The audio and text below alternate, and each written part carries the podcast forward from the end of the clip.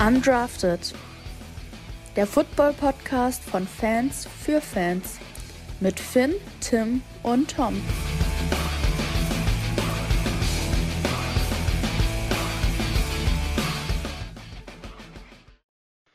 Moin und willkommen hier wieder zurück auf Undrafted. Draußen ist es heiß, aber wir sind trotzdem hier drin für euch am Start und nehmen eine Folge auf, ähm, die ihr euch dann bei einem schönen Eis oder einem kalten Getränk anhören könnt. Und ich starte mal gleich rein mit was, was mir persönlich nochmal ganz wichtig ist, auch in diesen Podcast nochmal reinzubringen. Jungs, habt ihr am Sonntag was mit eurer Mutter gemacht? Oh, da muss ich jetzt äh, sagen, ich stand Sonntag den ganzen Tag auf dem Fußballplatz. Also äh, bei uns hat äh, der Verein dann Doppelspieltag gehabt und da war ich quasi von, äh, von 13 bis 17.30 Uhr die ganze Zeit auf dem Fußballplatz und dann äh, abends nach Hause gekommen und dann waren meine Eltern am Arbeiten, so, da ging auch nicht mehr viel. Also da, äh, da muss ich leider passen. Ich habe das Gefühl, wir geben immer dieselben Antworten am Anfang. Aber ich stand tatsächlich Sonntag auch auf dem Fußballplatz und habe dann im Anschluss daran äh, noch gearbeitet. Aber vorbildlich, wie man natürlich ist, dennoch ein paar Blumen gekauft. Ähm, von daher ist der jetzt zumindest nicht ins Wasser gefallen. Sehr schön, sehr schön. Ja, ich musste auch leider arbeiten, konnte deswegen auch nicht zu meiner Mutter fahren. Meine Mutter wohnt ja auch noch mal ein bisschen weiter weg von mir. Ähm, aber ich habe mich telefonisch zumindest bei ihr gemeldet und äh, mein Bruder hat einen Strauß besorgt. Und ähm, wir laden sie noch zum Essen ein. Meine Mutter hört das hier zum Glück nicht, deswegen kann ich das hier so laut sagen. Äh, unter der Woche, nächste Woche haben wir vor, sie vielleicht nochmal zum Essen einzuladen. Wenn es zeitlich passt, das muss man ja mal gucken. Ähm, aber grundsätzlich nochmal lieben Gruß an alle Muttis da draußen, ihr seid die Besten und äh, danke, dass es euch gibt. Das kann man, denke ich mal, so hier an der Stelle so schreiben. So, kommen wir jetzt zum ersten Themenblock. Und eigentlich alle, die sich so groß mit NFL auseinandersetzen, werden es mitbekommen haben. Die NFL hat die internationalen Spiele, die Paarungen und die genauen Daten bekannt gegeben. Ähm, ich führe euch einmal noch mal kurz durch die Paarungen, die jetzt feststehen. Fangen wir mal an mit dem aus deutscher Sicht interessantesten. Das ist das äh, Münchenspiel am 13. November in der Allianz Arena. Dort empfangen die Tampa Bay Buccaneers äh, mit Tom Brady die Seattle Seahawks. Auch ein Spiel, was wahrscheinlich nicht möglich gewesen wäre. Ähm, das schon mal gesagt, wenn da noch Russell Wilson gewesen wäre, weil dieses Matchup hätte die NFL wahrscheinlich dann nicht nach Deutschland gegeben. Ähm, und jetzt kommen wir zum wirklich interessanten für diesen Podcast auch, nämlich die London-Spiele. Nämlich am 2. Oktober Saints gegen Vikings, Finns Team. Am 9. Oktober Packers gegen Giants, Toms Team, beide in Tottenham, im Tottenham Stadium. Und am 30. Oktober, das Beste kommt zum Schluss, Denver Broncos gegen Jacksonville Jaguars im Wembley Stadium. Und dann gibt es auch noch am 21. November ein Mexiko-Stadtspiel äh, im Estadio Azteca, äh, wo die Cardinals gegen die Niners spielen. Eure Gedanken zu den International-Spielen? Mega geil. Erstmal muss ich sagen, das hörte sich gerade wie ein purer Spanier an bei dir. Wie du Azteca? das Jahrelang geübt für den Akzent. Jahrelang geübt. Äh, ja, mega geil, hast du gerade schon gesagt da kann man, glaube ich, nicht viel mehr zu sagen. Ne? Also, also erstmal sind das natürlich auch äh, attraktive Spiele, die dann jetzt in London bzw. München und auch in Mexiko stattfinden. Nicht solche Spiele wie jetzt beispielsweise letztes Jahr, wo man irgendwie hingefahren ist, weil man halt dachte, cool, NFL. Aber die Meinst Spiele so waren ja jetzt vom Namen her und vom Attraktivitätslevel her nicht äh, so, wie man das jetzt dieses Jahr dann im Endeffekt hat. Und natürlich, äh, du hast gerade schon angesprochen, auch aus unserer Perspektive, glaube ich, sehr interessant und sehr spannend. Also erstmal. Meinst du so hingefahren wie Tom? Ja, ja du. Genau. Nein, ehrlich, also ich glaube, äh, den Fans in Europa, die müssen erstmal froh sein, dass wir überhaupt die Spiele haben. Das ist sowieso schon geil, dass, äh, dass die NFL halt Spiele hier rüber gibt. Und letztes Jahr war ich da bei den, äh, bei den Dolphins gegen die Jaguars. Und ich sag ganz ehrlich, so die Stimmung, die muss man mal mitgemacht haben, die ist einfach mega, mega gut. Und äh, da kommen halt alle Leute zusammen, das ist richtig cool. Und ähm, ich würde auch nicht sagen, also ich, ich würde da eigentlich auch jedes Jahr hinfahren, für egal welche, also egal wer da spielt. Aber jetzt, wenn die Packers da drüben sind, so, werde ich auch garantiert nochmal versuchen, äh, mich da in die Warteschlange zu hängen und da ordentlich Tickets zu kriegen. Wie sieht es denn bei euch aus? Werdet ihr das auch versuchen für eure Teams? Ja, unbedingt, aber ein Problem hast du ja gerade schon indirekt angesprochen, das ist einfach dieses überdimensional riesige Interesse. Ähm, also ich glaube, in England kriegst du da fast sogar noch besser Tickets ja. als in München. Ähm, weil wir sprechen hier in der, mit der Allianz Arena von einem 70.000 Mann, ich glaube 71 sind es offiziell, äh, 1000 Mann Stadion. Ähm, und das ist noch die Zahl mit Stehplätzen, die wird es in der NFL, beim NFL-Spiel ja wahrscheinlich nicht geben. Ähm, sondern dann werden dann wahrscheinlich werden es noch weniger Plätze. Ich glaube, die internationale Kapazität bei Bayern München spielen in der Champions League beläuft sich auf irgendwas in den 60.000ern. Ähm, und eine einzige große Sorge, die ich dabei habe, die ich hier nochmal kurz äußern möchte, ich hoffe, dass die NFL dieses Stadion nicht bis an die an oben ran voll machen wird mit irgendwelchen Influencern und TikTok-Heinis. Nicht böse gemeint, aber ist so. Ähm, die dann da nur sind, weil sie eingeladen wurden und weil sie dafür bezahlt werden, mehr oder weniger. Und den, die nicht mal wissen, so gefühlt, was ein Touchdown ist. Nicht alle, das muss man auch dazu sagen, da sind bestimmt auch viele dabei, die wirklich Ahnung vom Football haben, aber ich glaube, dass die NFL nicht das machen wird und wirklich große Football-Influencer dahin schicken wird, sondern werden dann einfach die genommen mit der größten Reichweite, die teilweise mit dem Sport nichts am Hut haben und das ist auch in London in meinen Augen als Fan ein großes Problem, weil die Stimmung könnte noch krasser sein, als sie ohnehin schon ist, wenn da wirklich reine Fans drin wären. Aber das ist halt so ein Luxus-Wunschdenken, das hast du halt eigentlich bei jedem großen Sportevent leider. Ja. Auch was man auch sagen muss, so. Zumal, also ja, ähm, was man sagen muss, also es sind einfach die besten Spiele, die die NFL rausgegeben hat seit Jahren. So dass überleg mal, wer da jetzt alles über den Teich kommt. Da ist Aaron Rodgers bei, da ist Tom Brady bei, da ist Russell Wilson bei. Das ist schon wirklich, das sind, sind riesige Ansagen, das ist richtig geil. Und einmal ist noch die ganze, ich sag mal, die, die Hälfte der NFC ist unterwegs und die haben natürlich auch wieder ein Division-Duell rausgegeben nach Mexiko, was auch richtig cool ist und richtig Brisanz reinbringen wird. Auch weil die, äh, weil die beiden Teams natürlich nah an Mexiko dran sind, von der Geogra Geografie her. So, es sind einfach richtig geile Spiele, die die abgegeben hat. Und da muss man nochmal wirklich sagen, so NFL, Chapeau, ähm, dass ihr darauf verzichtet, dass die in äh, Amerika stattfinden, dass die zur Primetime stattfinden. Das ist richtig cool, dass ihr die rübergegeben habt, ehrlich.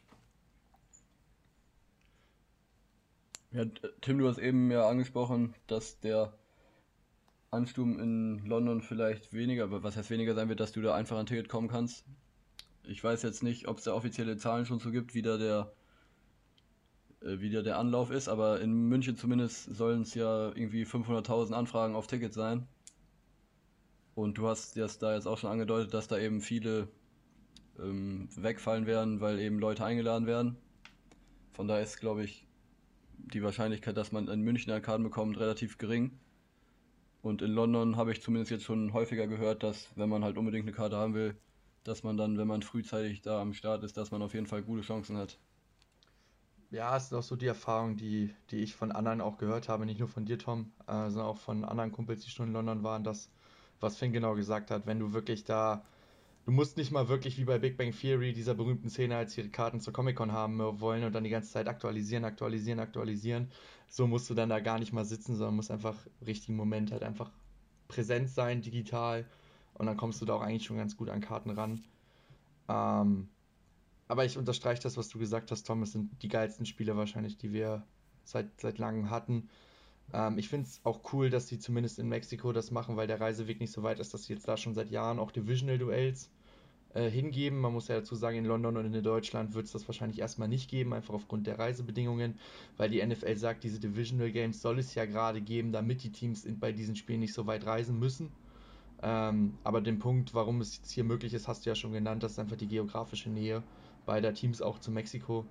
Ähm, die Jahre davor waren es ja auch oft die Chargers, die nach Mexiko gegangen sind für ihr Heimspiel. Die waren, egal ob jetzt in Los Angeles oder in San Diego, ja auch recht nah dran.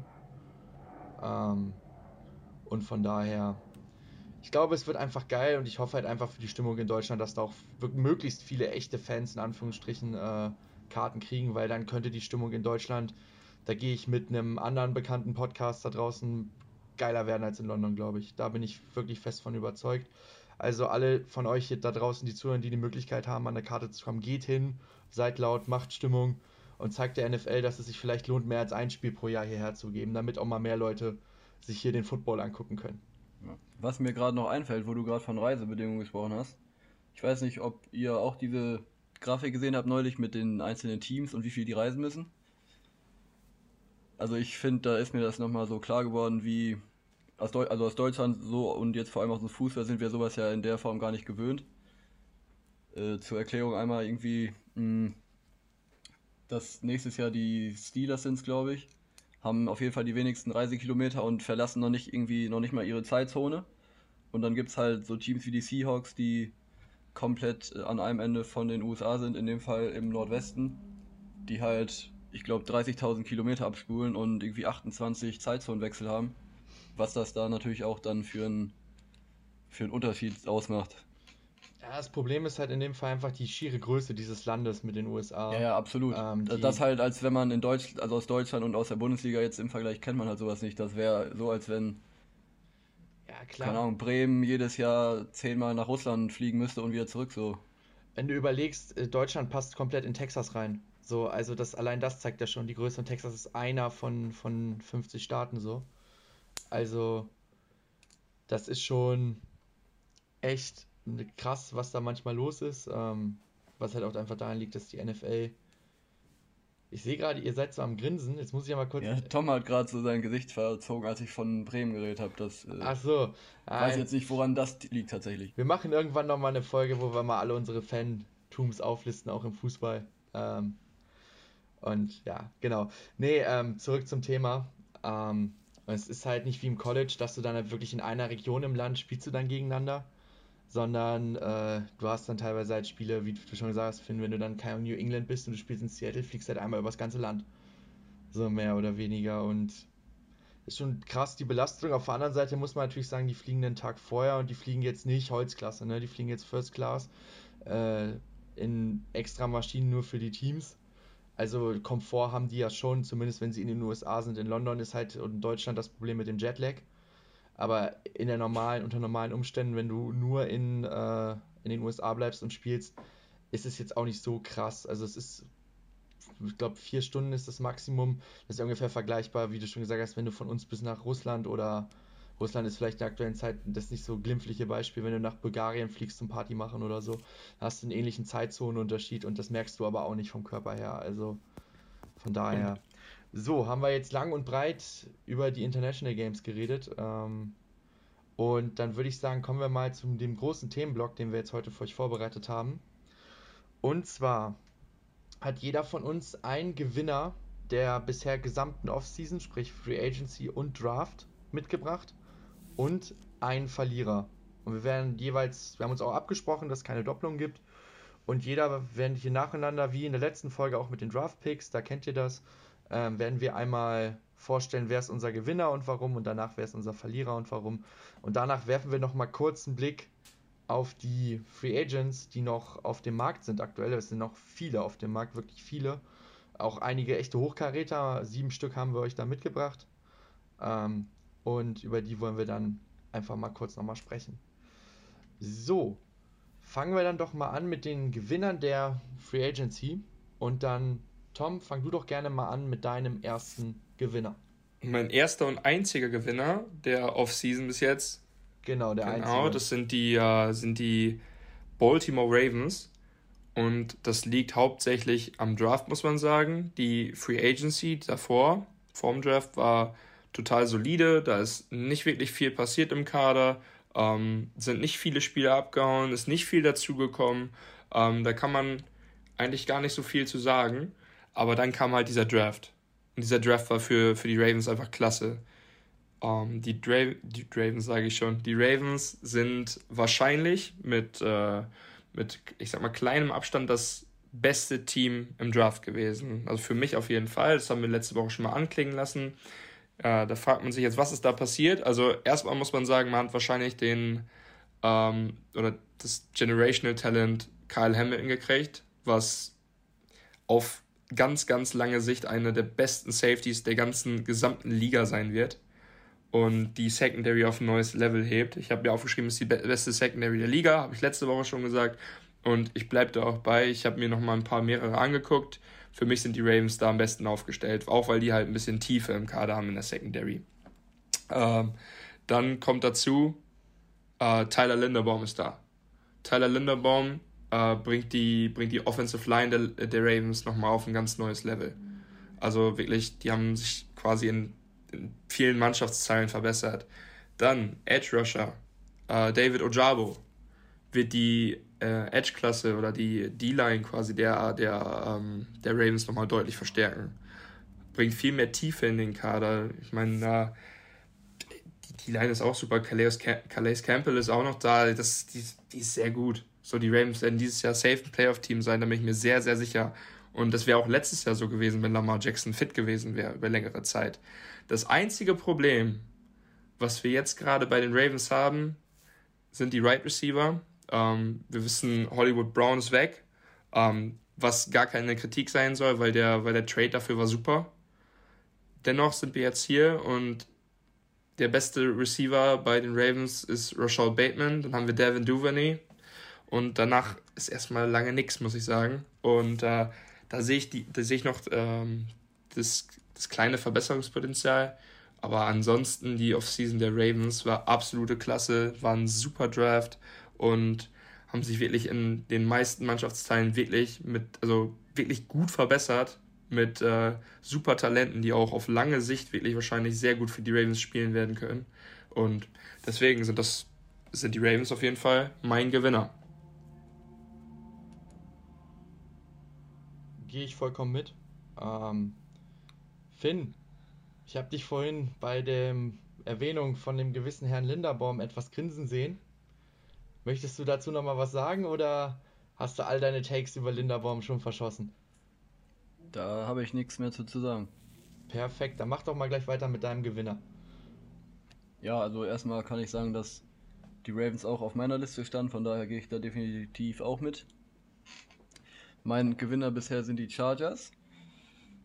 Ähm, ich glaube, da haben wir auch, als wir über die Free Agency gesprochen haben vor einigen Wochen, auch schon öfter mal darüber gesprochen, dass die Free Agency der Chargers, äh, der Chargers besonders gut gewesen ist.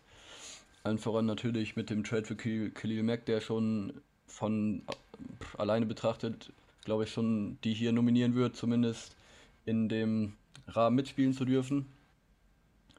Äh, Sebastian Joseph Day, auch einer meiner, äh, meiner Undercover Free Agent Signings gewesen für die D-Line-Hilfe auf jeden Fall, die jetzt mit Joey Bosa, äh, Khalil Mack und eben äh, Joseph Day durch die Mitte auf jeden Fall eine solide D-Line darstellt. JC Jackson haben sie geholt. Für sehr günstiges Geld, haben wir auch damals gesagt, für, für die Verhältnisse des Cornerbacks. Ähm, und dann kam natürlich auch noch der Draft dazu, wo sie jetzt Zion Johnson genommen haben in der ersten Runde, um auch was für die O-Line noch zu machen. Die hatten ja noch Probleme auf der rechten Seite auf Right Guard, Right Tackle, wo jetzt eben zumindest ein Need weniger am Start ist. Zion Johnson ist da eben flexibel einsetzbar, kann sowohl Right Guard als auch Right Tackle spielen im Notfall. Ähm, und was ich mir hier noch notiert habe, ist, und das ist für mich auch nochmal wichtig für die Nominierung hier, dass sie Mike Williams gehalten haben, ist halt bekannt. Aber der Zeitpunkt, zu dem sie Mike Williams gehalten haben, war hier, glaube ich, nochmal entscheidend, weil die bezahlen ihm jetzt 20 Millionen im Jahr und wir wissen alle, was dann noch danach gefolgt ist. Ich glaube, äh, wenn Mike Williams jetzt verlängert werden würde, dann würde er halt deutlich mehr als 20 Millionen kosten, nach dem, was da jetzt noch abgegangen ist mit Devonta Adams, Tyreek Hill und AJ Brown und so weiter und so fort. Von daher glaube ich, dass die Chargers da ein bisschen Glück auch hatten, muss man sagen. Aber alles in allem denke ich, Chargers einer meiner Offseason-Gewinner. Ich finde, das hat gar nicht mal so viel mit Glück. Also klar, auch irgendwo, aber ich glaube auch so ein bisschen Kalkül, äh, dass sowas kommen könnte. Dass sie, sie haben es ja wirklich sehr früh gemacht, äh, ihn zu verlängern. Ähm, ungewöhnlich früh fast schon.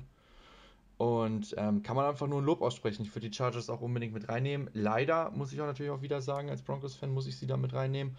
Ähm, fand bei den Chargers, ich fand den Draft nicht schlecht, ich fand ihn gut aber auch nicht überragend. Ich finde, man kann das so ein bisschen drehen im Vergleich zu den Ravens. Einmal genau drehen. Bei Thomas ist der Draft, der über richtig, richtig gut war. Und ähm, die Free Agency war solide bis gut. Und bei Finn würde ich sagen, es ist jetzt nur meine Einschätzung, ähm, war die Free Agency gigantisch und der Draft solide bis ja. gut. Ich hätte mir halt gewünscht, wäre ich nicht Chargers-Fan gewesen, wäre ich mir halt gewünscht, dass sie vielleicht eher auf Tackle gehen als auf Guard. Äh, weil gerade in der AFC West mit diesen krassen Edge-Rusher-Klassen, die jetzt auch nochmal stärker geworden ist, dadurch, dass die Chiefs sich auch da verbessert haben, ähm, die man hier auch hätte nehmen können durchaus. Äh, aber einfach, wo der Tyreek Hill-Verlust halt, glaube ich, zu stark äh, in die Kasse gezahlt hat. Ähm, muss man halt erstmal gucken, wie sich zum Beispiel in Sky Moore entwickelt, ob man dann sagt, dass die wirklich ein Gewinner sind. Ähm, aber dementsprechend hätte ich mir vielleicht als Chargers-Fan ich persönlich eher gewünscht, dass sie auf Edge gehen. Ich beschwere mich jetzt nicht. Vielleicht ist es für uns bei Denver besser mit unseren Pass-Rushern, wenn sie sich um Guard kümmern. Kommen wir halt von außen und hauen Herbert auf den Sack. Ist mir egal, von wo wir kommen. Ähm, aber. Vielleicht war ja, vielleicht war ja auch gerade das der Grund, dass sie nicht einen Rookie auf die ganzen starken Edge Rusher ab absetzen wollten, sondern lieber sich dann auf Guard Hilfe geholt haben und dann auf Tackle jetzt dann einen Spieler stellen, der zumindest schon mal ein bisschen was in der NFL gelernt hat. Na, es sind ja noch ein paar auf dem Markt. Nate Solder ist noch auf dem Markt. Äh, hier Brian Bulaga, den sie selber hatten, ist noch auf dem Markt. Den kann man immer noch zurückholen. Tom kennt den ja noch von den Packers. Ist zumindest, wenn du den auf dem Einjahresdeal einen von den beiden zurückholst oder zurückholst in dem Fall und sagst, okay, komm ein Jahr und den spielen lässt, solide Sache würde ich auch machen. Also bleibt spannend, das zu beobachten. Ähm, ein Team, was auch eine sehr spannende Offseason hat und dann hatte, und dann kommen wir jetzt mal zu meinem Gewinner. Ähm, das waren die Philadelphia Eagles. Und ich habe lange überlegt, ich habe erst überlegt, ob ich einfach, um Tom noch zu ärgern, äh, die Dolphins reinnehme. Weil man muss dazu sagen, für die Zuhörer, die bei unserem Privatgespräch nicht dabei sind, wir haben da ein bisschen unterschiedliche Meinungen, ob die Dolphins jetzt ein krasser Gewinner der Offseason sind oder nicht. Ähm, deswegen hatte ich erst überlegt, die kurz mit reinzunehmen, einfach um meinen Standpunkt nochmal klar zu machen. Aber ich komme an Philly einfach nicht vorbei. Also, Du hast keine großen oder vor allem enorm wichtigen Free Agents verloren. Dafür hast du Hassan Riddick dazugeholt. Ähm, im Ober, in der oberen Hälfte der Pass Rusher in der Liga auf jeden Fall. Du hast Zach Pascal geholt, der durch das, was, wozu ich gleich noch komme im Draft, jetzt nur deine Nummer 3 sein muss. Und als für eine Nummer 3 ist das ein sehr guter Wide Receiver. Ähm, und dann kommen wir jetzt mal zum, zum Krux des Ganzen, warum ich die Eagles hier genommen habe. Und das ist einfach dieser Draft gewesen. Erstmal hast du vor dem Draft für die nächsten Jahre weitere Picks generiert äh, durch diesen Trade mit den Saints. Ähm, dann tradest du hoch an 13 und holst dir mit Jordan Davis äh, wahrscheinlich den besten Interior D-Liner, nicht böse nehmen, Tom mit Wyatt, äh, der Klasse. In meinen Augen zumindest. Und ähm, mit deinem 18. Pick tradest du weg für AJ Brown, hast, also ich, ich hatte es in der letzten Folge auch schon gesagt, einen Superstar-Receiver auf einmal im Roster, verpasst dem gleich einen, einen, Vertrag, der zwar auch ordentlich ist, aber ihn nicht über Tyreek Hill und Co. stellt. Äh, in der zweiten Runde holst du Cam Jurgens. Wir haben ihn ja oft genug gehabt, das war ja Toms Draft Crush.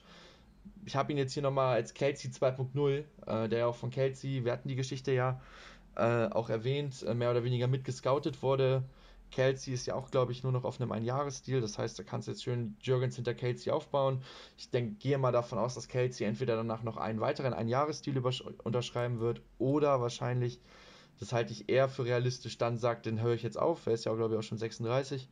Ähm, und an 83. Stelle, das hatte Finn letzte Folge bei seinen Lieblingspicks dabei, ähm, hast du einfach eine Kobe Dean als, wenn der sich dazu bereit erklärt, sich dann doch unter das Messer legen zu lassen ist das halt der Stil des Drafts, ne? Und ähm, deswegen, also Philly für mich ein klarer Gewinner. Ich hätte aber auch mich gut anfreunden können, eine von euren beiden Mannschaften zu nehmen. Ich denke mal, wir haben da so die drei getroffen, die du dann wirklich auch als klare Gewinner wahrnehmen kannst. Wen du nicht als Gewinner wahrnehmen kannst, das sind die drei Teams, zu denen wir jetzt kommen. Dann würde dann einfach, ich würde jetzt die Reihenfolge einfach spiegeln und an, einfach mal anfangen mit meinem, mit meinem Verlierer. Mein Verlierer ist ein Team, viele, die werden es jetzt, jetzt freuen, dass ich die hier mit drin habe. Viele wird es auch gefreut haben, dass die so eine Offseason hatten. Ähm, sind die Dallas Cowboys. Was war da los? Jerry Jones, was war da los? Es war in meinen Augen schon wieder Jerry's World und er zeigt, was er, was er kann und will, hält dann auch zwischendurch sein Draftboard noch in die Kamera. Also, und dieser, wir hatten es auch in der Podcast-Folge, meine ich, thematisiert, selbstinszenatorische Draft Room bei den Cowboys es war alles so eine, so eine absolute Freakshow. Und wenn man sich dann erstmal anguckt, allein was die verloren haben, du verlierst Randy Gregory, ist ein Starter bei dir auf Edge. Du verlierst Amari Cooper, tradest du weg für einen Fünftrunden-Pick. Du tradest deinen Nummer 1 Receiver für einen 5-Runden-Pick weg. Also, ja, schön, dass, dass du CD Lamb vertraust und dass du glaubst, dass Michael Gallup weiterhin seine solide Nummer 2 ist. Aber bei CD Lamb, der spielt zwei Jahre in der Liga, du weißt noch nicht, ob der Nummer 1 Potenzial hat. Der hat halt bisher noch nie gegen den besten Corner wahrscheinlich gespielt. Äh, und weil der immer gegen Amari Cooper stand und jetzt muss er es. Weil du auch, kommen wir später dazu, noch nicht wirklich was Gutes mit darin reingeholt hast. Aber allein die Tatsache für einen Fünftrunden-Pick, weißt du, du, du hast einen Lamborghini und den verkaufst du für 2 Euro oder was? Also, ganz ehrlich, ich, ich fange jetzt gerade an, einen kleinen Rant loszulassen. Liebe Cowboys-Fans, es tut mir leid, aber ich, ich kann das einfach nicht nachvollziehen.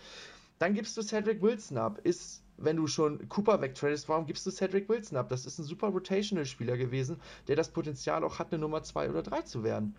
Ähm, dann in deiner Interior O-Line der nächste Starter, den du weglegst, Connor Williams. Und ab, wenn das nicht reicht, dann tagst du Dalton Schulz, dein Tight End. Gab es da nicht irgendwie wichtigere Positionen, über die man vielleicht überlegen könnte, die zu taggen als ein Tight End? Also, und dann holst du Dante Fowler Jr., der in der NFL eventuell schon ein verbranntes Kind ist mittlerweile. Und du holst Washington als Wide Receiver von den Steelers, der da auch nur eine Nummer 3 war. Dann gehen wir in den Draft. Und ich war gedanklich bei den Cowboys so, okay, alles klar, hatten eine beschissene Free Agency, okay, jetzt, jetzt reißen sie es rum mit dem Draft. Und dann draftest du Tyler Smith in der ersten Runde an 26. Und in der zweiten Runde nimmst du dann Sam Williams, einen Edge Rusher, wo jeder Experte da draußen sagt, ja, den kann man nehmen, aber erst Ende zweite, Anfang dritte Runde, weil die Fragezeichen bei diesem Kerl wohl zu groß sein sollen. Und dann fällt dir auf, ah scheiße, wir brauchen ja noch einen Wide Receiver. Und dann nimmst du, ich bin Fan von Jalen Torbert, aber der kommt halt aus der FCS. So, von, von Southern Alabama. Und das ist dann auch nur maximaler Okay-Pick, wenn du überlegst, dass du Mari Cooper und Cedric Wilson verloren hast. Und ich bin der Meinung, die Eagles zum Beispiel, die ich davor hatte, die haben sich enorm verbessert über den, diese Offseason bisher. Die Dallas Cowboys, das kann einen jetzt freuen oder nicht freuen, haben sich einfach grundlegend verschlechtert, finde ich. Und deswegen ist es mein klarer Verlierer. Und jetzt übergebe ich an Finn und, und atme erstmal durch. Das ist auch jetzt äh, vonnöten, glaube ich, bei dir. Ähm, ja, die Cowboys, ja, sehr offensichtlich, ähm, glaube ich, sind auf jeden Fall einer der größten Verlierer. Ich finde, bei der Offseason bei Verlierern ist immer schwierig, weil natürlich jedes Team immer sich gerade durch den Draft und durch die Free Agency als Ziel setzt, sich zu verbessern. Und ich finde, dass viele Teams das auch immer, immer hinbekommen. Und ich glaube, dass mein Team ich würde das jetzt nicht zwingend als Verlierer bezeichnen, sondern als keinen Gewinner und als wahrscheinlich den schlechtesten oder den wenigsten Gewinner, sag ich mal. Und das sind die Washington Commanders. Und das hat halt zwei Gründe. Und der eine ist halt sehr offensichtlich, glaube ich. Und das ist der Trade für Carson Wentz. Und der ist halt einfach schlecht gewesen, glaube ich. Erstmal viel zu ungeduldig gewesen und viel zu überhastet, der Trade wenn du jetzt äh, immer noch den Trade nicht gemacht hättest und heutzutage noch ohne Quarterback dastehen würdest, hättest du halt immer noch einen Garoppolo sitzen, du hättest immer noch einen Baker Mayfield sitzen, die du noch bekommen hättest können. Und das für nicht zwingend weniger als das, was du für Carson Wentz bezahlt hast. Das wären dann nämlich gewesen nochmal ein Zweitrunden-Pick, ein Drittrunden-Pick und ein Conditional Drittrunden-Pick, der zu einem Zweitrunden-Pick werden kann, unter gewissen Voraussetzungen. Und dafür hast du halt äh, äh, Carson Wentz bekommen. Und noch einen Zweitrunden-Pick, muss man, muss man fairerweise dazu sagen. Aber dennoch in meinen Augen viel zu teuer. Ähm, du bindest dich damit halt erstmal jetzt fest auf Quarterback mit einem Quarterback, der nicht überzeugt hat, einfach die letzten Jahre und verletzungsanfällig ist, muss man sagen.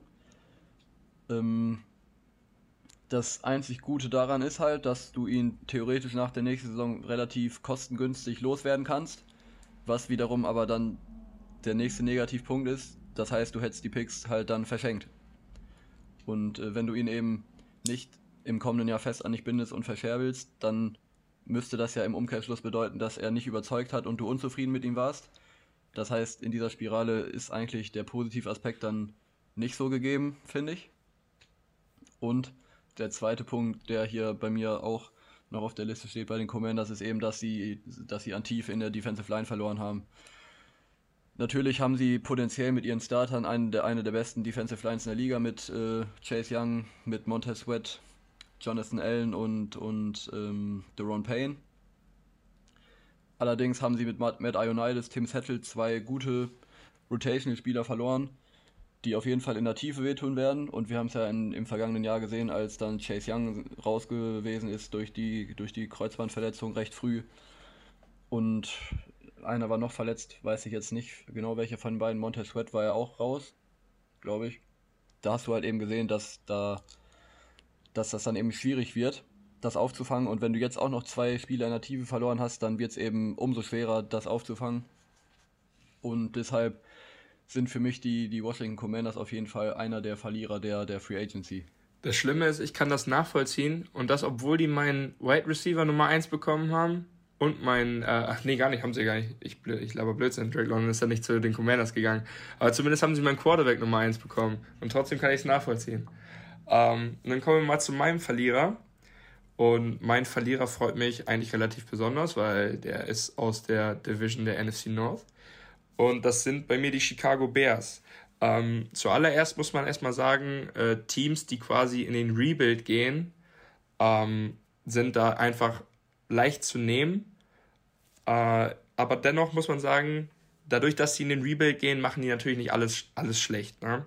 Ähm, dennoch also der Kader für nächstes Jahr ist halt absoluter Müll, muss man sagen, bis jetzt. Äh, ich fange mal vorne an. Verloren haben die, haben die Bears Khalil Mack, Allen Robinson und Akeem Hicks. Akeem Hicks ist zwar noch äh, ein Free Agent, aber wenn du, wenn du drei solche Spieler verlierst, das also ist schon wirklich sehr, sehr schwer, irgendwie äh, was aufzufangen. Ähm, für Mac haben sie einen Zweit- und einen Sechs-Runden-Pick gekriegt, was relativ wenig ist. Das liegt aber wahrscheinlich an dem großen Vertrag, den Khalil Mack hat und die, den die Chargers jetzt quasi ähm, auf der Payroll haben. Ähm, gut ist, dass sie sich von Matt Nagy äh, getrennt haben. Ähm, aber dennoch, wenn man jetzt mal die quasi den, den Kader der, der Bears durchgeht, dann hat man Justin Fields auf Quarterback, das ist eine Wildcard, man weiß nie. Also Trevor Simeon haben die geholt. Okay, weiß ich jetzt nicht, ob das nötig gewesen ist. Äh, also Trevor Simeon jetzt. Ähm, David Montgomery ist der Running Back, ist auch unter Durchschnitt in der NFL. Ähm, die Right Receiver sind Daniel Mooney, dann haben sie Byron Pringer gesigned. Ja, ist auch kein gutes Right Receiver Core. Ähm, Titan ist Cole Komet, der ist, ich würde sagen, vielleicht halt Nummer 14 in der NFL ungefähr, das ist okay, oder 14 bis 20, irgendwie halt total im Durchschnitt. Und die O-Line ist halt absoluter Bockmist. Und wir wissen, wenn man einen Rookie-Quarterback hat, oder hatte, jetzt geht dann sein zweites Jahr, der immer noch eine Wildcard ist, und der nicht beschützt wird, wie letztes Jahr, also ich kann da nicht sehen, dass die, äh, dass die Bears da offensiv viel auf die Kette kriegen. Ich habe mir schon mal eine Bold Prediction oder eine Way Too Early Prediction aufgeschrieben aber für mich sind die Bears jetzt gerade, wenn ich tippen müsste, das Team, was die wenigsten Punkte scoren wird nächstes Jahr in der ganzen NFL. Ich meine, da gibt es noch andere äh, Teams, die sich da anbieten zu nehmen, wie die Giants, wie letztes Jahr. Also wenn die Saquon nicht auf die Kette kriegen, dann äh, ja, dann können die auch wieder ganz vorne mit in der Verlosung sein. Aber für mich jetzt gerade sind es einfach die Bears. Ähm, man muss sagen, die Defense ist eigentlich völlig in Ordnung. Äh, und wir wissen, die Bears waren eigentlich schon immer ein defensive-minded Team, zumindest in den letzten Jahren.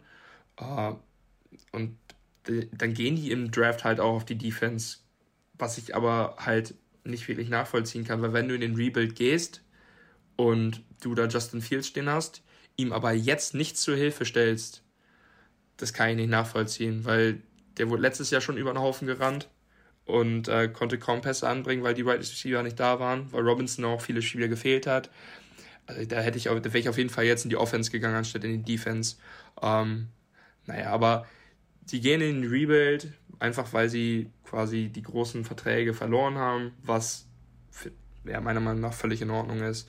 Aber die Bears werden dieses Jahr auf jeden Fall, ich, ich weiß nicht, wie viele Spiele die gewinnen werden. Also letztes Jahr haben sie sechs gewonnen. Ich glaube nicht, dass es dieses Jahr nochmal sechs werden. Ich denke, die werden drunter sein. Und äh, deswegen sind die Bears äh, mein Verlierer der Offseason. Sprichst mir aus der Seele. Ich habe es ja bei der Draft-Folge, habe ich mich ja auch über die zwei Bears-Picks mehr als ausgelassen, kann man sagen. Ähm, hast es nochmal eben gerade komplett unterstrichen, was damals auch schon mein Gedanke war. Und ist aber gut für euch zwei. Ähm, Wenn es gut läuft, habt ihr dann zwei Locked Wins jeder. Äh, obwohl wir wissen ja leider bei den Vikings, wenn es gegen das schlechteste Team der Division geht, dann verkackt man auch gut und gerne mal. Ähm, sorry, Finn, der hat sich halt leider komplett angeboten. Äh, für alle, die jetzt nicht wissen, worüber ich rede, guckt euch einfach mal die Highlights an vom Spiel Detroit Lions, als Detroit das Heimspiel hatte gegen die Minnesota Vikings aus der letzten Saison. Und einfach mal genießen. Einfach mal zugucken und genießen, dann wisst ihr, was ich meine. Wollt ihr ähm, zu zweit im Podcast weitermachen oder habt ihr irgendwie. ja, alles gut. Nee.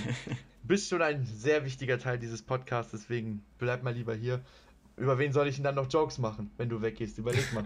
Über die Packers kann ich als Broncos-Fan leider keine Witze machen.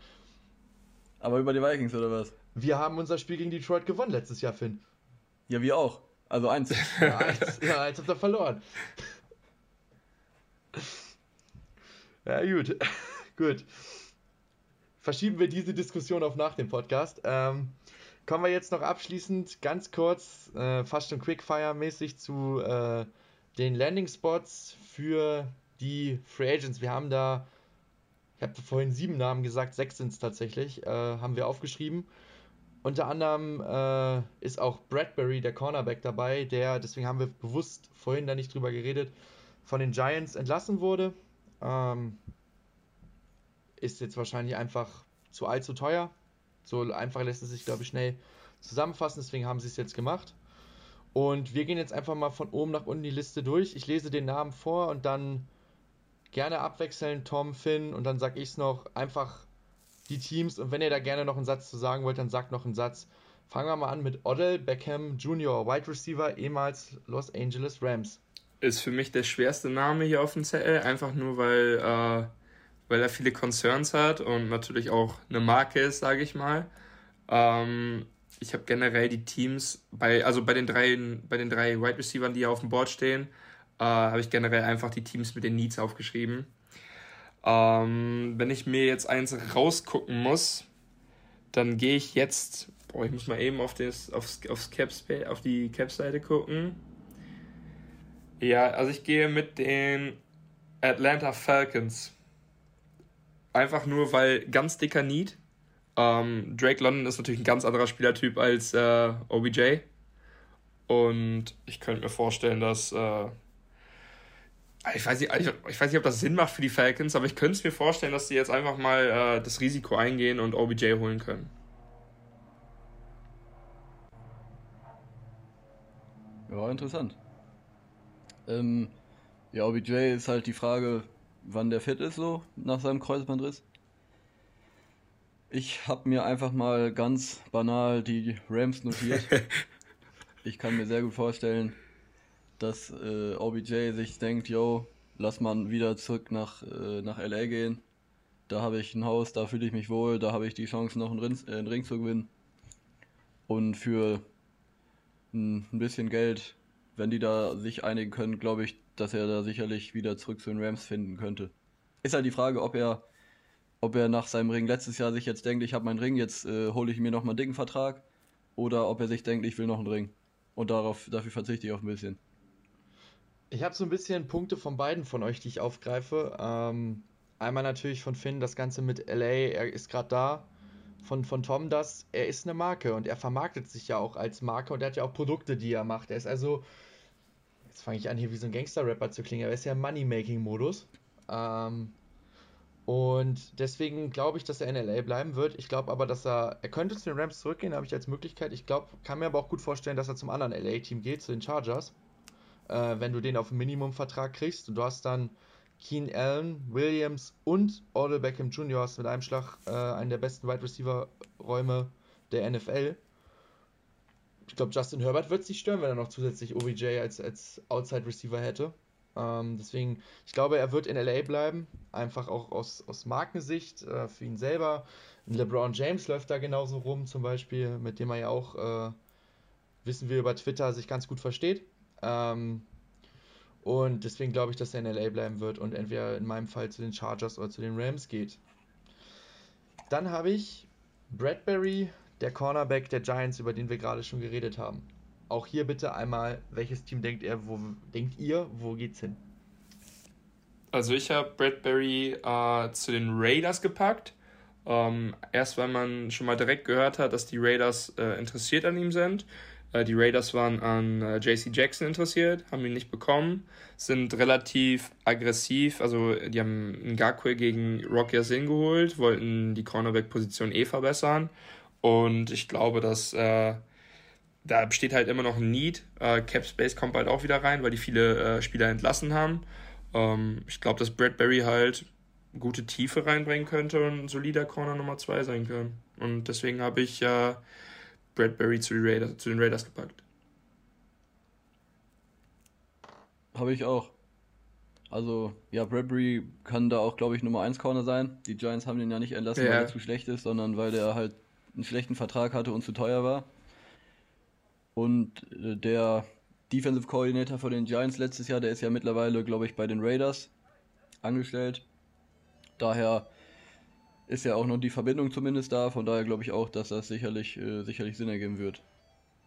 Ähm, ich gehe dann nicht mit euch mit. Ich gehe in eine ganz andere Richtung. Ähm, vielleicht ist es auch so ein bisschen äh, mein Lieblingswort Recency Bias, einfach weil ich ihn nicht gerne bei den Raiders hätte. Als Broncos-Fan. Äh, weil Verstärkung für die Konkurrenz ist nie gut. Aber ich sehe auch den Sinn in dem, was ich jetzt habe, und das sind die Washington Commanders. Ähm, einmal brauchen sie einen Corner. Im Draft haben sie da nicht so viel für gemacht. Bradbury macht, glaube ich, jedes Team sofort besser. Und was man nicht vergessen darf, sein ehemaliger Defensive Coordinator und sein ehemaliger Head Coach sind beide mittlerweile bei den Washington Commanders. Ähm, die ihn, äh, Ron Rivera hat ihn damals gedraftet zu den Carolina Panthers. Ähm, das heißt, die Connection ist halt auch immer noch da. Und deswegen sehe ich es durchaus möglich, dass Bradbury einfach in der Division wechselt. Du, du kennst ihn, du siehst ihn zweimal im Jahr, ähm, du weißt, was du an ihm hast. Er kennt dich, er kennt dein Team, er, ist, er sieht dein Team zweimal im Jahr, das kommt auch noch dazu. Er kennt das Umfeld, weil du da zweimal im Jahr zu Besuch ist, mehr oder weniger für ein Spiel. Deswegen habe ich jetzt Bradbury, in meinem Fall tippe ich auf die Commanders. So, der nächste auf meiner Liste ist Jadavion Clowney, Edge Rusher war vorher bei den Cleveland Browns. Und genau da habe ich ihn auch wieder hingepackt, ähm, weil man auch von den Browns hört, dass sie mega Interesse an ihm haben, sind sehr optimistisch, dass er wiederkommen könnte. Ähm, wir haben ein großes Need auf der Position, haben Cap Space. Äh, also ich kann mir schon vorstellen, dass Clown nächstes Jahr wieder bei den Browns spielt. Habe ich auch erst überlegt, aber ich dachte, wenn ich jetzt schon OBJ wieder bei den Rams habe, wäre es langweilig, wenn ich Clown jetzt auch bei den Browns wieder habe. Deswegen bin ich mit den Chiefs gegangen. Äh, die Chiefs haben auch, haben zwar jetzt auch im, im Draft mit Boy Muffin sich da was geholt, aber Clowney und Boy Muffin sind ja jetzt zwingend auch nicht so dieselben Spielertypen. Und die Chiefs, die, die brauchen sicherlich noch ein bisschen Tiefe auf Edge. Und deswegen glaube ich, dass das auch sicherlich, sicherlich Sinn ergeben wird aus Chiefs Sicht und auch aus Clowneys Sicht. Ich habe auch, äh, dass er bei Cleveland bleiben kann, durchaus äh, auf dem Zettel hier stehen. Ähm, ich hatte mir auch noch eine zweite Möglichkeit überlegt und bei mir ist die zweite Möglichkeit tatsächlich die LA Rams. Ähm, das aber auch nur, falls OBJ nicht zu den Rams zurückkehrt. Äh, weil du ja mit Von Miller mehr oder weniger einen Edge Rusher verloren hast. Einen sehr guten, äh, der dir eine gewisse Anzahl an Pressure garantiert. Und mit Clowney hättest du halt wieder jemanden da drin, der dir das äh, garantiert. Und Clowney, wenn er zu den Rams gehen könnte, ich glaube auch, halte es auch für realistischer, dass er zu Cleveland zurückgeht. Ich wollte einfach nochmal ein bisschen was anderes mit reinbringen in die Überlegung. Ähm, dann wäre das wahrscheinlich ein ähnlicher Move wie bei einem Odell Beckham Jr., also ein klassischer Ringchaser. Ich, ich gehe auf ein absolutes Vertragsminimum und ich versuche mit euch nochmal back-to-back den Super Bowl zu gewinnen, damit ich meinen Ring auch noch habe, weil auf den wartet er ja auch noch tatsächlich. So, Nächster Spieler, auch ein Defensive Liner, aber eher ein großes, dralles Ding in der Mitte. Akeem Hicks, ehemals Chicago Bears. Wo geht er bei euch hin? Oder was denkt ihr, wo könnte er hin? Finn, jetzt darfst du gerne mal anfangen, wenn du möchtest. Kann ich machen. Bei mir sind es die Cowboys. Cowboys Need auf Defensive Tackle. Ich habe ja auch im Draft mich da immer dafür eingesetzt, dass die auf Defensive Tackle gehen. Und äh, deswegen bin ich jetzt hier stumpf mit Akeem Hicks zu den Cowboys gegangen. Grätsch ich mal schnell rein, habe ich nämlich auch genauso. Ich auch. Ähm, wird, könnt ihr mir auch in Denver Ja, haben wir alle ja. drei. Perfekt. Ja, dann, dann hätte ich gar nicht reingrätschen müssen. Ähm, aber ich würde ihn auch gerne in Denver sehen. Glaube einfach nicht, dass die Broncos das machen werden, weil du hast hier mit Ovazurike ja jemanden geholt, von dem du denkst, dass er in der Mitte spielen kann, auch starten kann vielleicht sogar. Ähm, ich sage aber auch gleich dazu, äh, das wird mal, selbst wenn sie Akim Hicks holen, wird sich mein Dallas Rand von vorhin nicht umschieben lassen. Also das, das reicht noch nicht aus, um dieses Team wieder so on top zu heben. Hast du noch irgendwas zu Akim Hicks, zu Dallas zu sagen, Tom? Nee, ich finde einfach, dass es gut passen könnte und weil die da krasses Need haben und äh, ich dachte auch eigentlich, dass die im Draft dahin gehen. Gut, dann kommen wir zu Quinn Torres, Julio Jones. Ähm, ehemals Tennessee Titans, ehemals Atlanta Falcons. Ich würde einfach mal anfangen. Warum betone ich die Atlanta Falcons so? Weil ich glaube, der geht zu den Colts. die Colts haben noch keinen krassen Receiver da draußen wirklich. Die haben viele solide, aber noch keinen erfahrenen Veteranen Superstar. Sie könnten halt T.Y. Hilton zurückholen, aber ich glaube, sie gehen mit Julio Jones. Und Leute, die noch nicht so lange in der NFL sind, sitzen jetzt gerade wahrscheinlich äh, und denken sich so, hä, was, was labert der Dude? Die Colts haben für Matt Ryan getradet. Und wo kam Matt Ryan her? Von den Atlanta Falcons. Und wer war auch bei den Atlanta Falcons jahrelang? Julio Jones. Und wer hatte den Super Bowl Run zusammen mit Matt Ryan? Hatte sein wahrscheinlich bestes Karrierejahr? Julio Jones. Deswegen ist mein Nummer 1 Guess. Julio Jones geht zu den Colts. Ich werfe aber auch die Green Bay Packers hier nochmal in den Ring. Ähm, weil es irgendwie zu der Strategie der Packers passen würde, Rookies zu nehmen mit hohem Upside, die noch nicht wirklich Plug and Play sind, aber hohes Upside mitbringen und das Paaren mit vielen erfahrenen Veteranen. Das würde zu der Strategie der Packers auch passen. Es ist halt die Frage, ob du ihn recht günstig kriegst. Wenn er zu teuer ist, würde ich es erlassen, weil dann ist dein Receiver-Raum trotzdem stacked. Ähm, aber mein Nummer 1 Guest sind und bleiben die Coles mit seinem alten Kumpel, so Team-Up-Mentalität. Wir bringen die Band zurück und Attacke.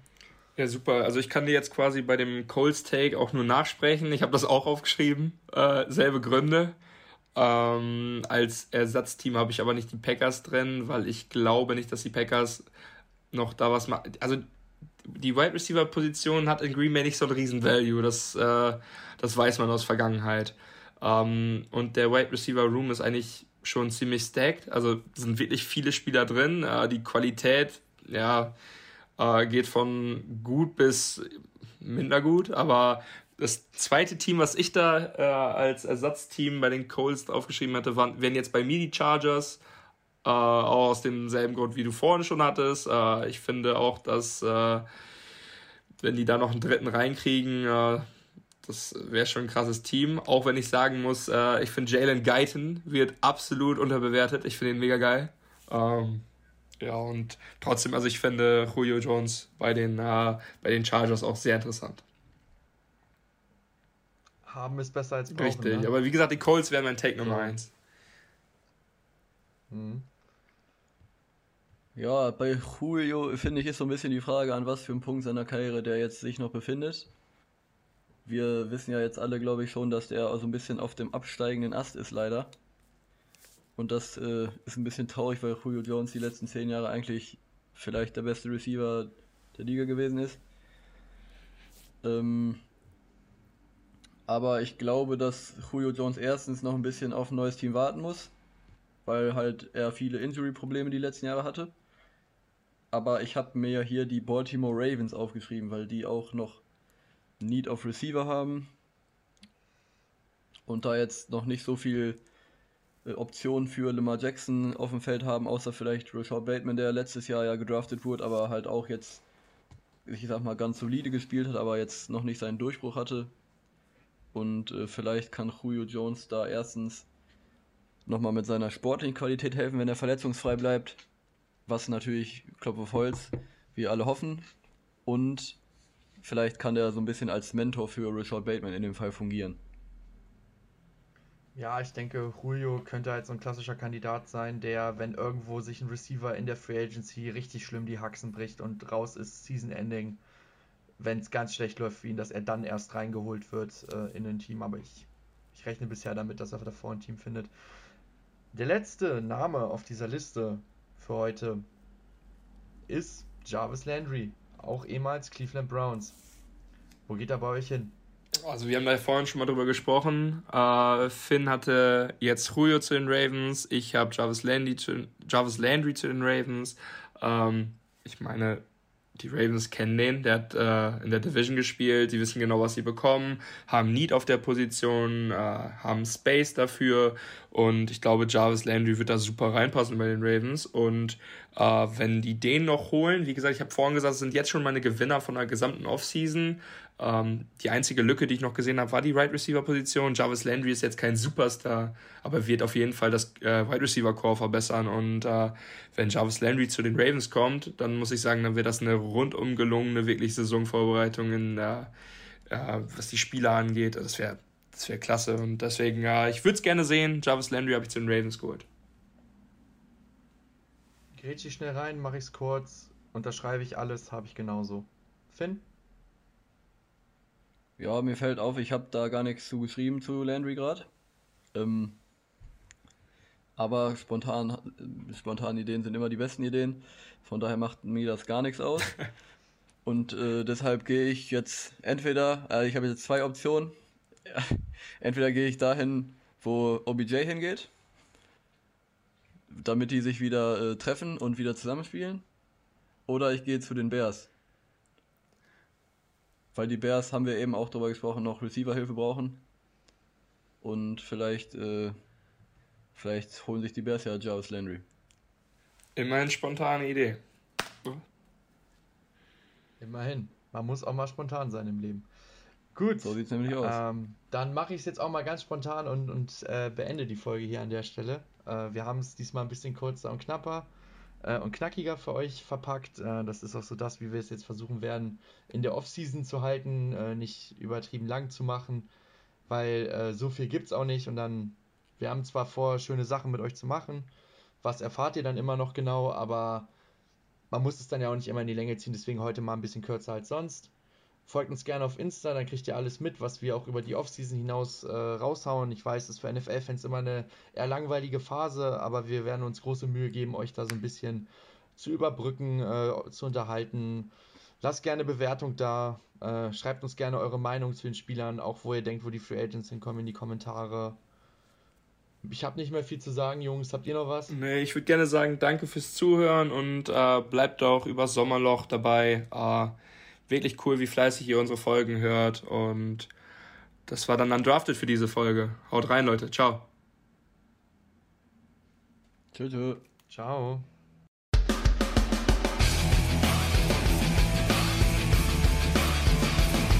Undrafted.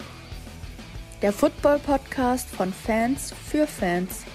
Mit Finn, Tim und Tom.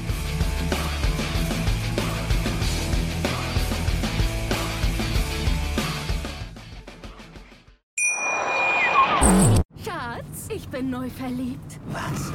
Da drüben. Das ist er. Aber das ist ein Auto. Ja, eben. Mit ihm habe ich alles richtig gemacht. Wunschauto einfach kaufen, verkaufen oder leasen. Bei Autoscout24. Alles richtig gemacht. Schatz, ich bin neu verliebt. Was? Da drüben. Das ist er. Aber das ist ein Auto. Ja, eben. Mit ihm habe ich alles richtig gemacht. Wunschauto einfach kaufen, verkaufen oder leasen. Bei Autoscout24. Alles richtig gemacht.